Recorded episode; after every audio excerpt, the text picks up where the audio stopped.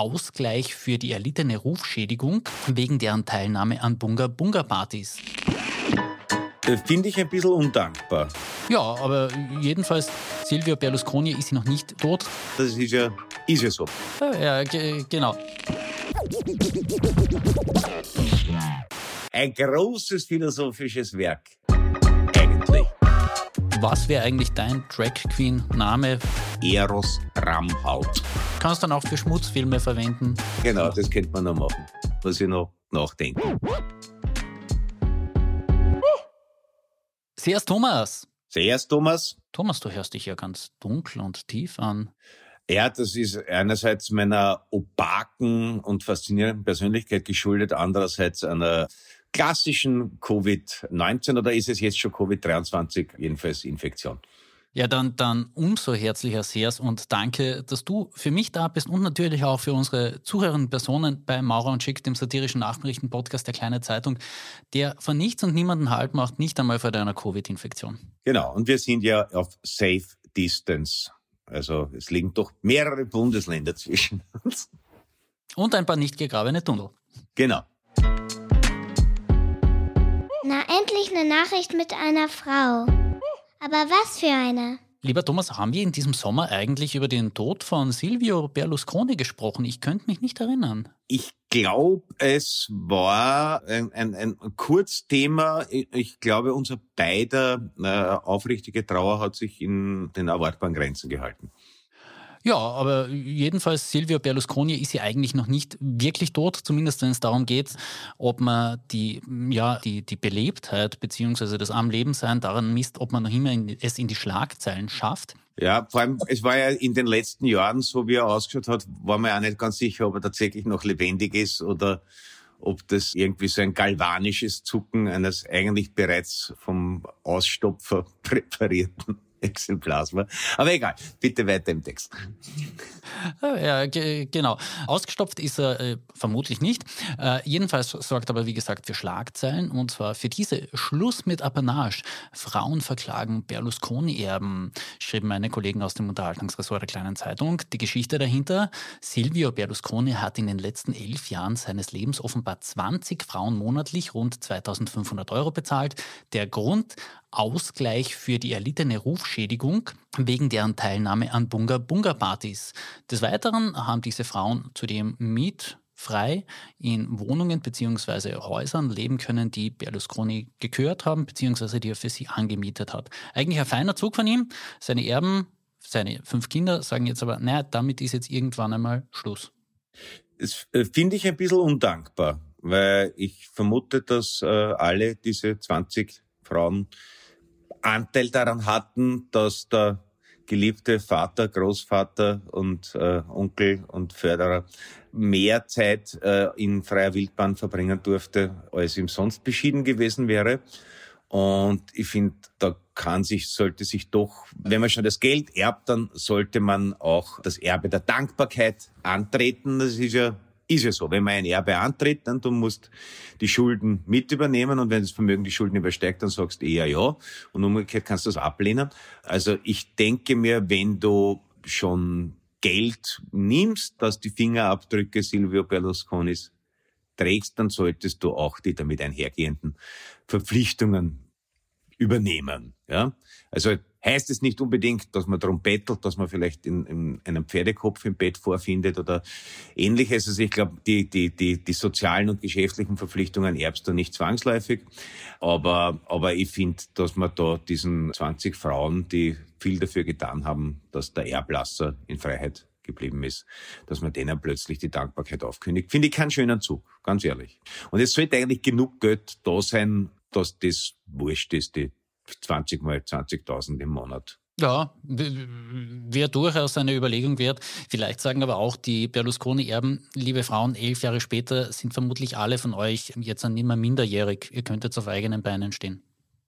Ja, also ich, ich möchte mich dieser Hoffnung anschließen, dass die elf Jahre später tatsächlich alle großjährig sind. Aber trotzdem, ich meine, die, äh, die, die Erben, denen kennt man ja auch sagen, ja und, wenn ihr Geld wollt, geht's was arbeiten. Es muss ja nicht äh, das schmutzige Geld von Onkel Silvio sein. Wenn ihr das haben wollt, dann bitte lebt auch nach den Maximen, die der große Mann vorgelebt hat. Wunderbar.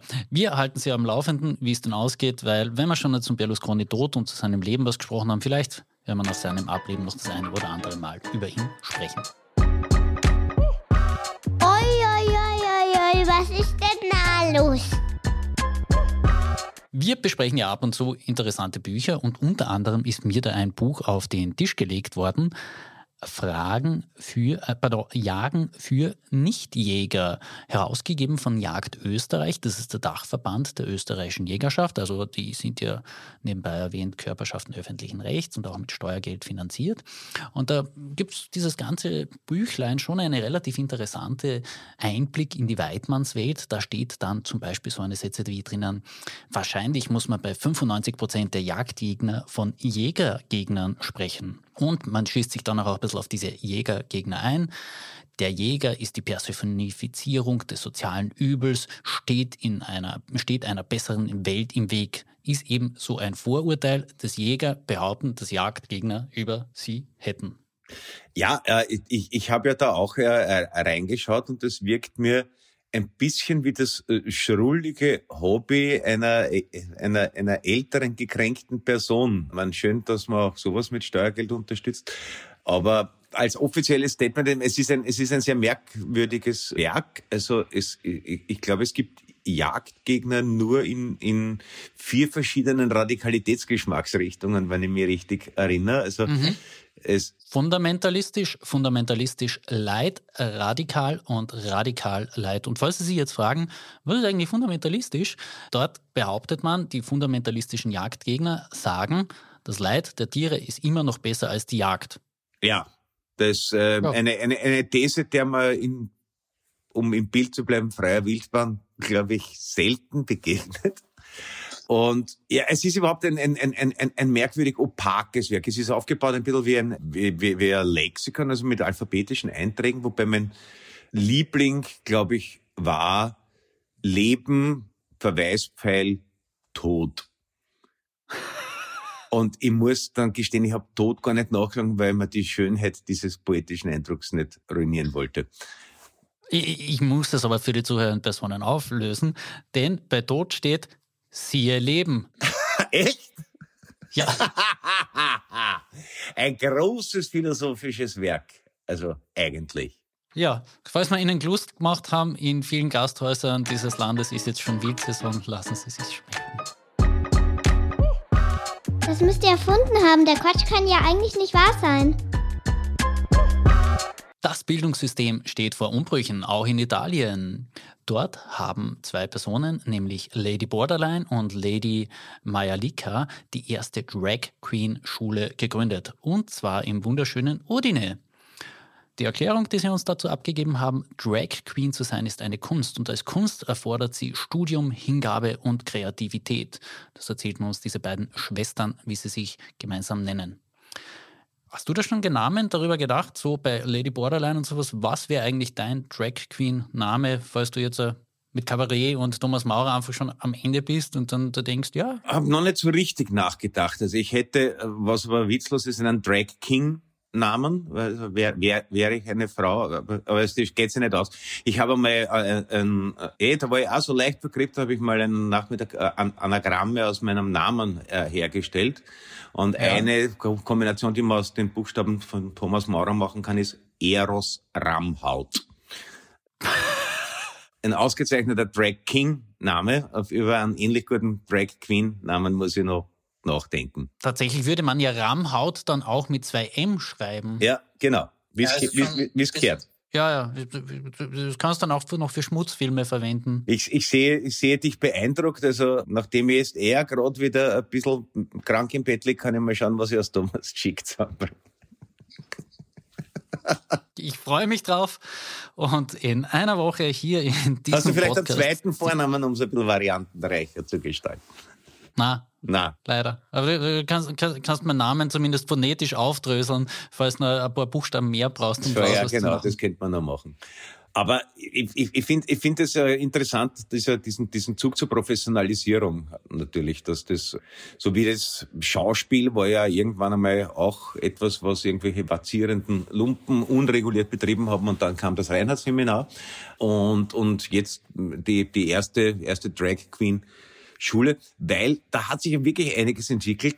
Es ist ja doch so, dass diese, es gab immer so, und es war aber eher so ein, ein rustikales Vergnügen in Wirtshäusern, diese ähm, so Travestie-Shows, weiß ich, gab es in den 80ern und 90ern schon, und das war aber lang vor LGBTQ und, und, und, und irgendwie einer, einer, einer, einer, einer Queer-Bewegung oder sowas, sondern das waren halt meistens in Wirtshaussälen, wo dann als Frauen gekleidete Männer hm, Sachen gemacht haben. Das gab's in so Vorstadtwirtshäusern, also eher in Wien in Bezirken wie Meidling oder Favoriten, aber auch am Land habe ich das immer wieder plakatiert gesehen, wenn ich unterwegs war.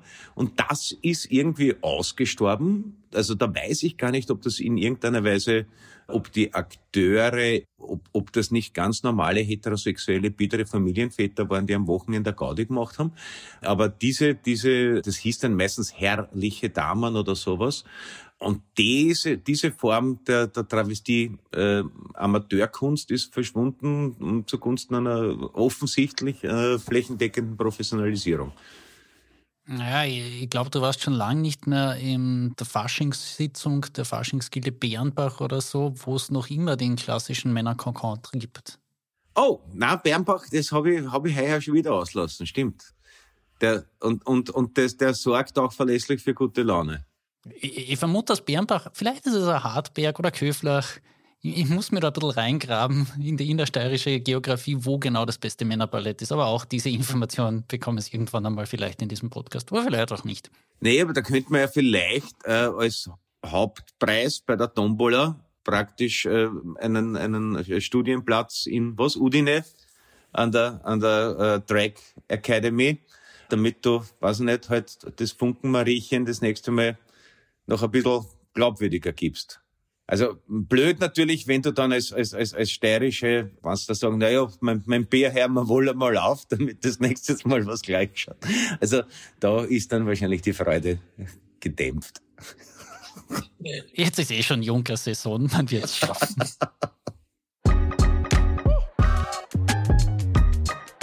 Denk doch einer an die Kinder der Motorsport und die Ökologie. Das ist ja so ein bisschen wie der vegane Schweinsbraten. Immer wieder kommen da nämlich ganz neue und tolle Ideen. So soll etwa ab dem Jahr 2026 die Formel 1 grün bedankt werden.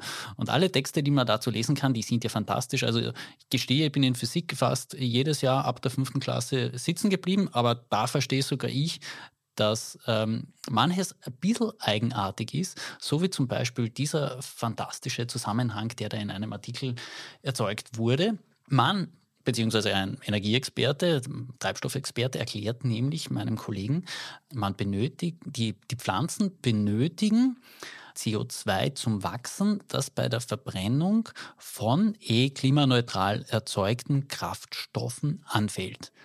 Und jetzt habe ich mir gedacht, ja, stimmt eh. Pflanzen brauchen CO2 zum Leben, für Photosynthese und so weiter. Das habe ich geschnallt irgendwie. Aber diesen Connex, dass ich zu wenig CO2 vielleicht irgendwie in der Erdatmosphäre hätte und deswegen Formel 1 fahren muss und dort einen Treibstoff verbrennen muss, den ich zuvor mit relativ viel Energieaufsatz, Aufwand generieren habe können, das hat mich dann doch verblüfft. Ja, aber es ist eigentlich äh, praktisch einfach erklärt der technologieoffene Ansatz eines äh, Christian Lindner oder auch Bundeskanzler Nehammer. Also das ist, ich, ich habe mir das auch kurz angeschaut, also das Erstaunliche ist, man hätte ja gemeint, dass eigentlich die äh, Formel 1, also davon abgesehen, dass mir das ein großes Rätsel ist, warum man sich das freiwillig anschaut. Also ich habe einen einzigen Grand Prix in meinem Leben gesehen und da hatte ich eine so schwere Influenza, dass ich einfach die Kraft nicht gehabt habe, die Fernbedienung zu suchen und ab oder umzuschalten. Und äh, noch dazu war es dann eine der historischen Ausnahmesituationen, da hat dann sogar Gerhard Berger gewonnen, wahrscheinlich nur, weil ich zugeschaut habe. Aber ich hätte seine Karriere wahrscheinlich maßgeblich beeinflussen können, wenn ich das ein zweites Mal gemacht hätte. Aber man hätte meinen sollen, dass Formel, Formel 1 für, für den, für den E-Antrieb anfällig ist, weil eben ganz andere Leistungsumsetzung, ganz andere Beschleunigungswerte. Also da kann auch ein Formel 1 Auto nicht wirklich mit, vor allem wenn man sich überlegt, was ein entsprechend hochgerüstetes E-Auto äh, könnte. Aber dann habe ich gesehen, das gefällt die Fans nicht, weil nämlich das, was am innervierendsten dran ist, dieses ständige das scheint das zu sein, was die Fan gefällt. Also mhm. es ist zu leise. Es ist wirklich grotesk. Aber die, die, die Formel E, die es offenbar versuchsweise gegeben hat, zieht die Milliarden Formel 1 Zuschauer nicht in ihren Bann, weil die Autos zwar wahrscheinlich schneller und, und eigentlich alles, was man dann sofern man das als Sport sehen möchte, die Herausforderung, diese, diese die Gravitationsbrücke zu bewältigen in der Kurven und, und, und die Fliehkräfte. Das wäre ja alles noch viel spektakulärer, aber es macht nicht und deswegen ist es nicht populär geworden. Ich möchte hier, wie ich in solchen Situationen äh, gern zu den äh, großen Goethe zitieren, das Erforschliche erforschen, das Unerforschliche ruhig verehren. In diesem Sinne möchte ich das, den gesamten Motorsport weiterhin ruhig verehren. Ja, ähm, sei dir unbestritten gegönnt. Ich fand ja da gibt es noch einen anderen Aspekt, den man durchaus auch erforschen kann im Zusammenhang mit Motorenleistung. In Niederösterreich hat ja die FPÖ bekanntlich gefordert, dass man Tempo 150 auf Autobahnen einführen könnte. Und die Begründung dort war eigentlich auch relativ spannend, muss ich jetzt einfach sagen. Man hat nämlich erklärt, man könnte so die Inflation rechtfertigen, weil Zeit ist Geld. Ja, das ist äh, wirklich, wirklich brillant. Ja, also wir, wir würdigen das ja auch im aktuellen äh, Staatskünstlerprogramm es, also ja, also man, ich hätte ja verstanden, äh, vorausschauend als, als, als, als russlandfreundliche Partei, dass man gesagt hat, Mindestgeschwindigkeit 80, was aber glaube ich eh schon ist, weil das ist gleichzeitig die Höchstgeschwindigkeit russischer Panzerfahrzeuge. Also falls man da mal irgendwer einen Korridor schaffen muss. Aber 150 ist also auch aus dieser Perspektive einfach übertrieben. Austria in a nutshell. Wir wenden uns ja in diesem Podcast manchmal und das dann doch mit durchaus einer Lustbarkeit, würde ich behaupten, auch der Medienkritik zu. Und ich sage ja immer, die wahre Qualität von Medien merkt man immer daran, wie sie über ihre Eigentümer berichten, ob es da eine entsprechende Distanz gibt und Fähigkeit zur Kritik. Und ich getraue mir jetzt einfach mal so hinzustellen und zu sagen, ja, die kleine Zeitung, die Teil der Styria Media AG ist, die einem katholischen Pressverein gehört, die aber formal nichts mit der Kirche zu tun hat, die ist da relativ safe, weil wenn ich daran denke, wie es im Kärntner Bistum zugegangen ist und wie wir in den letzten Jahren darüber berichtet haben, beziehungsweise über andere Vorgänge in Teilen der Weltkirche, kann ich sagen, kleine Zeitung, schöner Arbeitgeber, du hast einigermaßen eine Äquidistanz zu deinem Miteigentümer katholischer Pressverein. Siehst du ja auch so, oder? Sag jetzt einfach ja. Sonst würde ich ja nicht hier mit dir sitzen oder zumindest für einen Bildschirm, der dein Antlitz stimmt, zeigt. Stimmt, stimmt, stimmt. Fällt mir ein, wir könnten mal wieder die Rubrik des Heiligen der Woche auferstehen lassen. Ah, stimmt, stimmt. Wir lang nicht mehr, ja. Ich wüsste auch gar nicht, wer, wer, wer, wer gerade ist. Martin. Martin. Martin ist ein Fraumann. Also ja, natürlich. Ja, da ist, ist genau, da ist jetzt groß die große Integrationsdebatte in Deutschland, also auf, zumindest auf Twitter, wer den heiligen Martin nicht ehrt, soll gefälligst wieder heimfahren. Ja, genau. Der Mann mit dem, äh, der Mann, mit der, der dann den Mantel geteilt hat und dann war beide ein bisschen kalt. Ja, aber dann hat es ganz zum Essen gegeben und ja. da, da, sind wir wieder bei den Jägern. Äh, aber wir driften ab, denn eigentlich wollte ich jetzt äh, sagen, ich bin immer wieder beeindruckt, äh, wie die Kronenzeitung über ihren Miteigentümer Rene Benko schreibt in den letzten Wochen. Ja, das ist, äh, aber der, den, den, den haben sie ja wirklich nicht dort haben wollen. Es ist ja eine interessante Entwicklung gewesen. Ich glaube, für Sebastian Kurz muss das äh, in, in, seiner ähm, Glanzzeit äh, interessantes Minenfeld gewesen sein, da, da auszuweichen. Also die Dicherns haben ja den Einstieg von Benko von Sekunde Null an gehasst, wie sie alle äh, Miteigentümer immer schon gehasst haben. Und also, interessanterweise ist ja da, Sagen wir nicht wertgeschätzt. Wie? Sagen wir nicht wertgeschätzt. Hass ist so ein schweres, großes Wort. Ob das in dem Fall nicht trotzdem angemessen ist. Aber, aber okay. Äh, äh, sacht missbilligt. Einigen wir uns. Ja. Interessanterweise ist ja der Herr Benko äh, eingestiegen kurz nachdem ruchbar wurde, dass der Herr Strache eigentlich eine russische Oligarchennichte als äh, Miteigentümer der Kronenzeitung vorgesehen gehabt hätte. Und dann hat man sich gedacht, aha, macht das jetzt der Herr Benko, was die, was die Oligarchennichte hätte machen sollen. Aber offensichtlich, um da wirklich gestaltend tätig zu sein, war dann wieder sein Anteil zu klein. Da haben sich ja auch schon, äh, hat sich auch schon die WAZ-Gruppe ein bisschen dezent ausgebissen. Aber, aber die, die, die Unzufriedenheit, dass der Herr Benko da irgendwie die Finger drin hat, war damals schon spürbar. Und es hat natürlich der Herr Kurz, damals das Zeit, da hätte ich gerne irgendwie so Geheimdienstprotokolle, warnt der auf einer Veranstaltung die Dicherns und den Benko trifft und genau schauen muss, dass er zu niemand freundlicher ist. weil, weil, weil, weil beide äh, im äh, gewogen sein bleiben. Aber ja, jedenfalls der Herr Benko, was ja keine große Überraschung ist, also ich sage mal, die, die, die Hobbyökonomen wissen ja, dass wer am Trend Mann des Jahres einmal war, Frau des Jahres ist selten. Zweimal. Ja, und ich meine, zweimal ist, ist ein bisschen auf Nummer sicher. Das ist wie aufgehängt unterschossen. Also, das ist, wenn, wenn jemand zweimal äh, am, am Trendcovermann des Jahres war, dann kannst du eigentlich auf schwere wirtschaftliche Seegänge wetten. Und ja, du, und die, die du, du, hast das jetzt, mhm. du hast das jetzt lyrisch formuliert. In der Krone steht es aktuell immer ein bisschen härter, finde ich. ja, ja, Zum Beispiel ja, ja. einen aktuellen Satz, den ich da äh, zitiere, um nur den zuhörenden Personen einen Eindruck dessen zu geben, wie da äh, berichtet wird. Der Strippenzieher eines enorm verschachtelten Firmengeflechts mutiert vom Immobilienkaiser zu einem König ohne Land, der Arndt Geiwitz, einem deutschen Sanierer, beim Aufräumen zuschauen muss. Also das ist schon alles Härte drinnen. Ja, und dann geht's noch aber weiter. in der Sache korrekt, muss man jetzt, was ich nicht immer über die Krone sage, aber äh, im, äh, ein Tatsachensubstrat ist definitiv vorhanden. Ne? Ja, aber in, in, in der Darstellung wird es dann noch vervollständigt. Der Satz geht oder der Absatz geht weiter. Als ein wesentlicher Drahtzieher dieser Palastrevolution gilt der Bauunternehmer Hans-Peter Haselsteiner. Und darunter ist ein Bild von Hans-Peter Haselsteiner und der ist meistens ein relativ gechillter Mensch, setzt sich so sein Zwickerl auf die Nase, das ist ein bisschen was Schrulliges verleiht, aber hat eine gewisse ja, Aura. Aber in dem fehlt einfach tobender Haselsteiner, ausgestreckter Zeigefinger, also perfekter Boulevard. Muss man ja, jetzt ja, wirklich sagen. Absolut. Und, und es eignet sich natürlich äh, sehr gut dafür. Es ist eh wie, wie fast immer, wenn so Immobiliendinge äh, platzen, das ist, ich, ich muss jetzt kurz zurückschalten, äh, viele Jahre, aber auch, weil, weil ja natürlich auch äh, Mendel, Julius Mendel, der Fünfte, war ja auch mal Mann des Jahres am Trendcover.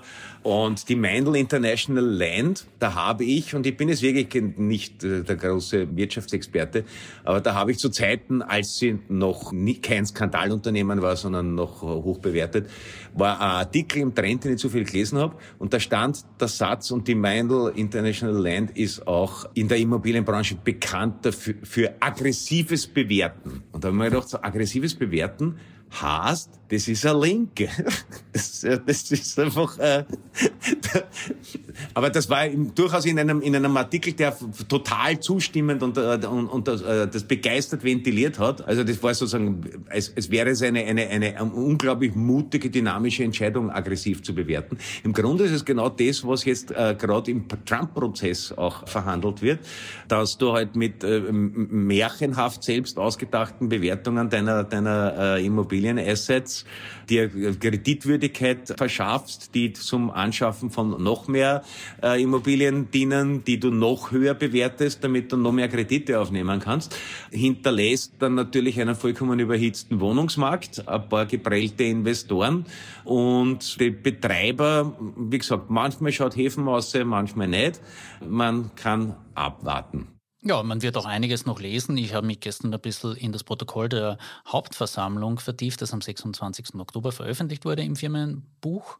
Und ich muss da sagen, all diese wunderbar klingenden Personen, die eben im Aufsichtsrat der Signa AG, also einer Teilgesellschaft sitzen sind, die haben da relativ wenig offiziell gesagt in der Hauptversammlung. Kann man natürlich behaupten, der Chick ist blöd und weiß nicht, dass das alles natürlich hinterrücks läuft, dass man da informell fragt, um es nicht protokolliert zu haben. Aber andererseits, ich habe Aktienrecht auch irgendwann mal durchgelesen und würde ich im Aufsichtsrat sitzen, tät ist halt ganz ehrlich gesagt schon einmal protokollieren lassen, allein um meine Sorgfaltspflichten dokumentiert zu haben. Ja, wobei das sind ja, sind ja, sind ja unendlich viele Firmen, die dann gebündelt sind. Also vielleicht war der, der, der eigentliche Signa-Aufsichtsrat eh für nichts zuständig. Das müsste man sich jetzt nochmal von der Firmenstruktur anschauen. Vielleicht war, da, war, war das alles so geregelt, dass der Aufsichtsrat... Und dann gab es ja noch den wirtschaftlichen Beirat, wo der Herr Gusenbauer auch drinnen gesessen ist, aber der sitzt im Aufsichtsrat, glaube ich, auch. Der sitzt im Aufsichtsrat einiger Gesellschaften und als Aufsichtsrat einer Gesellschaft hast du einfach ganz normal nach Aktienrecht eine Verantwortung, die du wahrnehmen musst. Ja, aber es kann ja sein, dass genau diese Gesellschaften, in denen der Aufsichtsrat ja, äh, sitzt, dass die nur sehr äh, eingeschränkte Handlungsrechte haben, weil es ist ja, ich, ich glaube, ein Organigramm der Signer-Gruppe würde in lesbarer Schrift wahrscheinlich 25 Quadratmeter, das sollte man eher als, als, als Teppichboden ausdrucken, denn als äh, Infografik. Hm, ja, also wenn wir, wir haben so ein Tool, das das tatsächlich aufschlüsseln kann. Es ist daran gescheitert und man muss dazu erwähnen, würdest du es dann trotzdem schaffen, du könntest Kastelhupfen drauf und du bräuchtest wirklich Kondition. Ja, das ist klar, ja. Also auch aus diesem Blickwinkel kann man sagen, doch, dieser Renetenko hat etwas geleistet, weil Wobei, ah, die Kasteln hat, glaube ich, nicht er sich ausgedacht.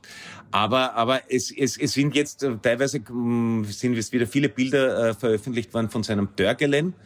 Äh, und ich glaube, da hast du wirklich die Republik Österreich in a nutshell, wie wir hier in der Sendung sagen, weil du wirklich vom Bundespräsidenten über den grünen ORF-Politiker Lothar Lockel, so hast sie alle. Also alles, wo, wo, wo in dieser Republik man den Verdacht hat, da sitzt ein kleiner Freundeskreis oder die brauchen sie ja nicht einmal mögen.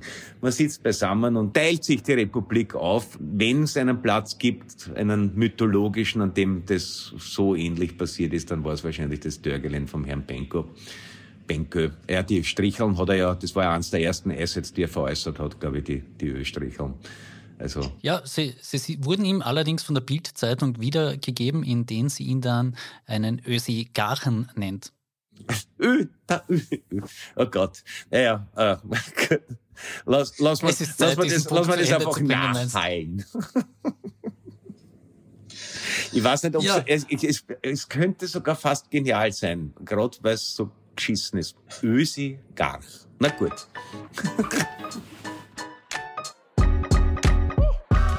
Schon wieder die Runden? Wie lange dauert dieses Drama eigentlich noch? Lieber Thomas, kommen wir zum Abschluss in diesem Podcast. Ich habe ein arbeitsreiches Wochenende vor mir. Ich habe mir allerdings noch nicht entschieden, was ich machen werde. Ich habe zwei Optionen beruflich. Das eine ist, ich gehe zur Präsentation des Villacher Faschings Prinzenpaars oder mache Variante B und ich gehe zum SPÖ-Parteitag nach Graz. Hast du einen Tipp für mich, wo es unterhaltsamer werden könnte? Das ist jetzt, also ich würde einfach sagen, der, Le der Leidensdruck ist beim Villacher Fasching trotzdem größer, außer du bist glühender Sozialdemokrat. Ja, bin, bin, bin weder größter Faschingsfan noch glühender Sozialdemokrat. Wo, wo ich dann wirklich hingegangen bin, äh, Sie werden es in der nächsten Woche erfahren, vielleicht bin ich zum gut erholten Andreas Babler gegangen. Man hat ja jetzt äh, ein paar wie, wie, wie, nennt man dieses Ding? Soll man die noch Boulevardmedien nennen? Das ist eigentlich schon, das ist schon irgendwie eher, eher sowas wie Internetpublikationen, sagen wir einfach vorsichtig. Internetpublikation, ja, also es ist, es ist eher Green als Boulevard. Wobei es äh, dann eher eben mit dem Halbseriösen wieder zusammenläuft, weil das, also vielleicht, wer es verschlafen hat, ähm, ähm, Plattform, die, die der Herr Schütz seiner Frau spendiert hat, damit den Herrn Schmidt eine äh, Arbeit gibt, seit er nicht mehr bei der Krone sein darf und die also vorwiegend aus russischer Propaganda und Fake News besteht, hat den Skandal enthüllt, dass der Babler auf Urlaub war und hat das gleich mit einer unglaublich dilettantischen Fotomontage äh, illustriert, die ihn vor einem äh, luxuriöseren Ambiente gezeigt hat, als dem, in dem das Foto aufgenommen wurde. Und in einem doch eleganten Doppelpassspiel hat Servus TV, das zum Beispiel sehr, sehr selten die Nachrichten auf Servus TV, aber da berichtet dann mit ganz ernster Miene der Einkommen der Servus-Nachrichten, dass die Online-Plattform, deren Name ich jetzt nicht nenne, diese enthüllt hat und dass das also nach Recherchen dieser Plattform zu heftigen Diskussionen innerhalb der SPÖ geführt hat. Und auf den Schaß, also das sind dann doch noch einige aufgesprungen. Und ich glaube ja, dass da der Herr Babler eigentlich ganz dankbar sein kann, weil ich glaube, eine stärkere Sympathiewelle ist ihm seit seiner Nominierung nicht mehr entgegengeschlagen wie im angesichts der, dieses äh, nebbigen Skandals, weil er, wenn ich mich richtig erinnere, auf Billa-Reisen für sich und seine Frau, ich glaube um knappe 1000 Euro die Wochen an Urlaub auf Zypern äh, gebucht hat wo ich jetzt sage, der hält sich das überbrodelnde Neidpotenzial sogar in Österreich in engen Grenzen. Ja, ich werde ihn fragen, falls ich hingehe, wie der Urlaub war. Also ein, und vielleicht steht er, wollte er einfach in, in, in die Nachfolge des großen Bruno Kreisky, wie ja viele äh, Vorsitzende, ja. der ja damals gesagt hat, Mallorca, der Kärnten kann er sich nicht leisten. Also ja, vielleicht mag uns irgendein Touristiker aus Kärnten ein Angebot schicken, wo du in ein Fünf-Sterne-Ressort eine Woche auskommst. Also bin gespannt. Schicken Sie es an die Privatadresse von Thomas Maurer und mir. Wir und wir, wir geben es dann dem Herrn Pablo weiter. Gut. Ja, also wie gesagt, mein Wochenende ist geklärt. Nächste Woche erzähle ich Ihnen mehr vom SPÖ-Parteitag. Vielleicht erzähle ich Ihnen aber auch was vom Philadelphia Fasching. Kann ja sein, dass ich an beiden Orten irgendwie auftauche, transzendental mich irgendwie verbreite. Du wirst nirgendwo hingehen, weil du hast Corona. Ja, da war einmal nicht, aber schau mal, ich hoffe, das legt sich irgendwann auch wieder so so ähnlich wie ich hoffe, dass sich die Existenz der erwähnten Online-Plattform irgendwann widerlegt. Die soll ja wirtschaftlich gar nicht so gut dastehen, hat man gelesen. Hat man gelesen. Ich äh, lege Ihnen dazu noch einen sehr interessanten Link in die Show Notes. Damit sage ich nichts mehr. Sagst du noch was? Hm, ich sage bitte abmoderieren. Tschüss und schleicht euch.